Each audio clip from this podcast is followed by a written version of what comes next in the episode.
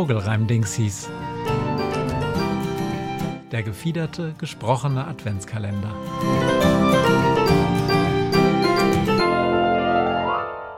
Sechzehnter Dezember Adler sind in deutschen Landen äußerst gründlich missverstanden, hängen Adler doch in allen Räumen, wo sich Leute ballen, die dem Staat als Bürokraten dienen und Bericht erstatten. Ausgerechnet Adler, alter Falter, hängt sich der Verwalter, hängt sich die Verwalterin unseres Staats ins Zimmerin. Adler, lieber deutscher Staat, haben Akten gründlich satt. Adler scheißen auch auf Siegel, Durchschlag und Behördenfiebel. Adler sollen in diesem Land in die Luft, nicht an die Wand.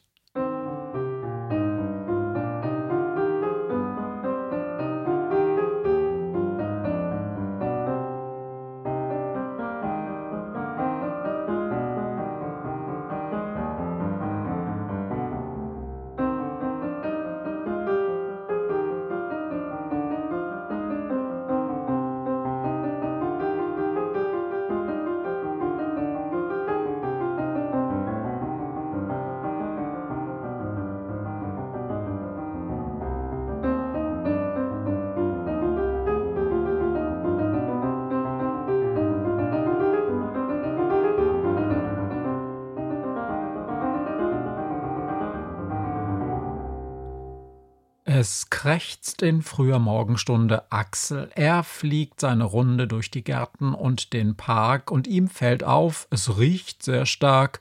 Du fragst vielleicht, ergibt das Sinn, dass Vögel riechen können? Hm, nun, Axel schon. Er ist ein eher hochsensibler Eichelherr. Und den starken Leichendunst zu schnüffeln ist doch keine Kunst. Vielmehr umhüllt ein Pestodeur den Park, die Gärten und ich schwör, Hätt Axel kein Benehmen nicht gelernt, als er ein kleiner Wicht, er hätt dem Drang nicht lang getrotzt und irgendwo aufs Gras gekotzt. Denn nicht nur starker Übelruch liegt penetrant sein Leichentuch auf alles, nein, es ist vielmehr der Anblick selbst, der Axel schwer an allem Guten zweifeln lässt, des Botschaft er doch stets dem Rest der Welt verlässlich kundgetan, doch steht dies alles weithin an, nach dem, was dort im Morgenglanz umspielt von vieler Fliegen Tanz im Park vor Axels Augen liegt, dass Axel schweres Grausen kriegt, denn dort ist eingerollt gefläzt ein totes Mammut, das, so schätzt der Eichelherr, ungefähr vier Meter lang, fünf Tonnen schwer und überaus gestorben ist wovon ein meterlanger Riss am Unterleib des Tieres zeugt, aus dem Gedärm nach außen äugt.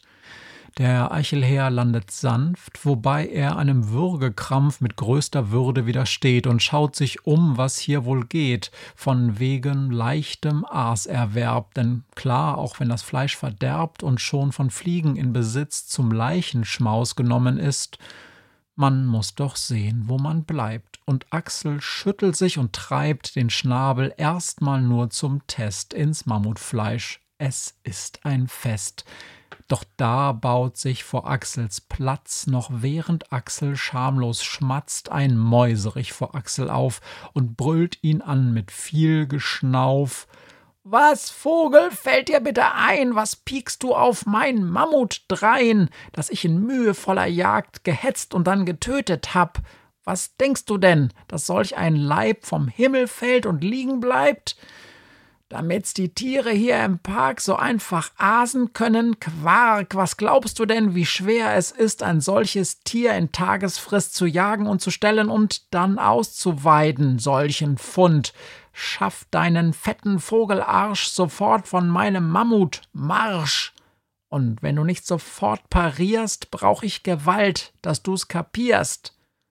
Und Axel lässt so schnell er kann vom Mammut ab. Er denkt daran, dass nun statt Elefantenaas ganz anderer Happen steht zum Fraß bereit und ohne Blickkontakt hat er die Maus am Schopf gepackt und schlingt das zeterne Getier herunter.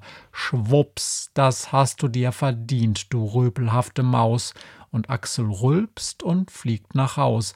Und tja, so läuft das hier auf Erden. Fressen und gefressen werden.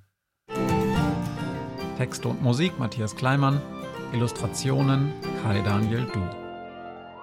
Alle Bilder und Gedichte findest du auch unter vogelreimdingsies.trivial.studio.